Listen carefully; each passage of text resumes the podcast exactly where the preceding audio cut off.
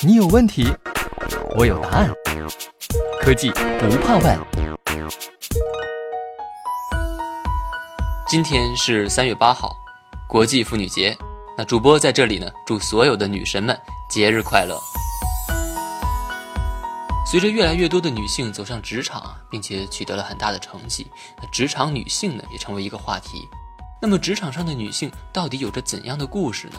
在今天这个特殊的日子里啊，我们采访了几位在西门子工作的职场女性，来听听她们的故事和感受。这第一位职场女性啊，是西门子中国研究院知识产权团队的冯思思。她认为进了西门子，感觉这辈子再也不用面试了。我在西门子中国研究院负责知识产权管理工作，帮助科学家们保护和运用知识产权。并实现风险控制。在西门子的工作让我有机会和众多聪明的科学家们合作，也能够不断接触到新技术，站在技术的前沿。我喜欢不断学习，不断突破自己的舒适区。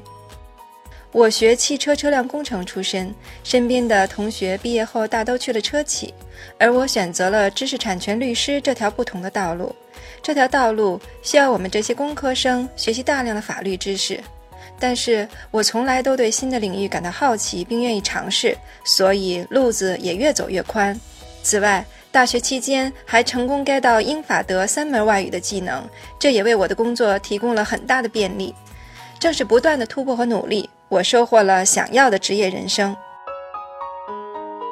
西门子变压器武汉有限公司总经理张丽丽的关键词是压力。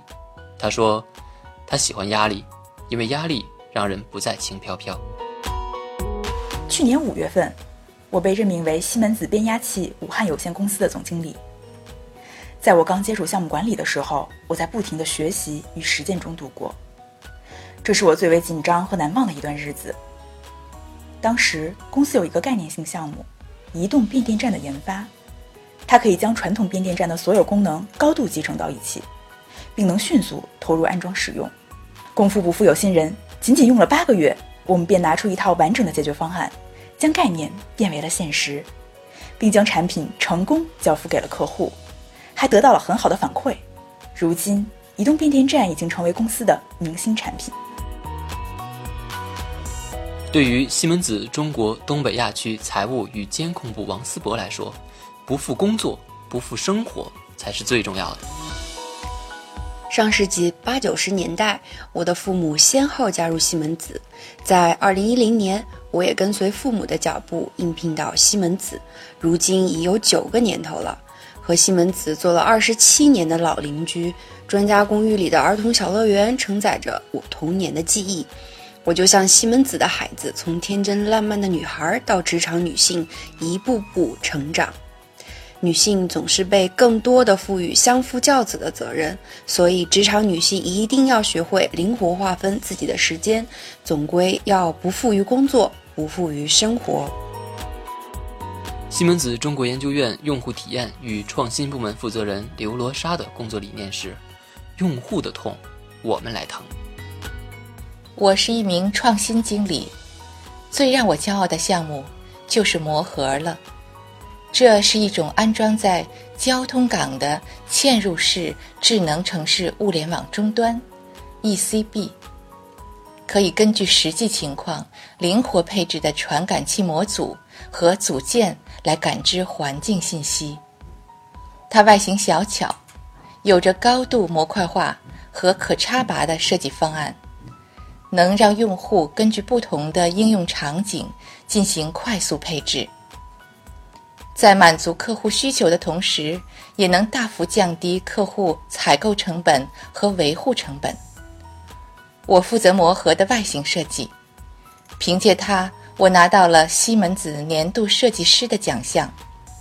这个像胶囊一样的魔盒也成功入选全球六个 Next Forty Seven 项目之一。可能五到十年以后，就不会有“职场女性”这个词。男性和女性都会被问到：你如何平衡家庭和工作？我希望女性在工作中能有更高的参与度，勇敢地表达观点，说出自己的需求。让西门子中国数字化工厂集团工厂自动化部李佳感触最深的是：生命最可贵，安全第一位。我是一名功能安全产品经理，在国内工业市场，安全认知程度并不高，但它却非常必要。在设计诸如机器人、地铁、物流等工业安全系统时，安全技术的双保险机制能够使设备运行安全可靠，从而保证人员、设备和环境的安全。如果有计划地安排好自己的生活和工作，它们将是一种有益互补。和十几年前相比，当下女性的职业特性有了巨大的变化。随着社会的不断进步，不远的将来，性别差异将更加弱化，女性的职业自由度将更大。关键是我们要不断的博大精深，同心致远。西门子制造工程中心有限公司班组长陈丽被称为最牛接线员。我是 SME 系众多班组长中的一员，带着一支十六人的团队。主要负责公司生产的地铁直流柜的接线工作，平均每天都会有近五百根线缆是由我亲手连接到柜体内部的不同元器件上。在西门子工作的这十一年里，我不断学习新的知识和技能，也明白责任的分量。去年十一月正值年底产能高峰，我却在下班途中遇上车祸，导致右脚受伤。由于车间新的海外项目正面临着收尾发货。许多接线上的问题有待解决，经过和管理层的再三沟通，我还是决定在保证 EHS 的前提下带伤上岗。最终，海外项目圆满收尾发货，我也被同事们称为“最牛接线员”。在西门子工作最大的感受就是平等，同事之间相处非常融洽，每一天都过得充实又快乐。我想，我还会在西门子迎来下一个十一年。西门子，博大精深，同心致远。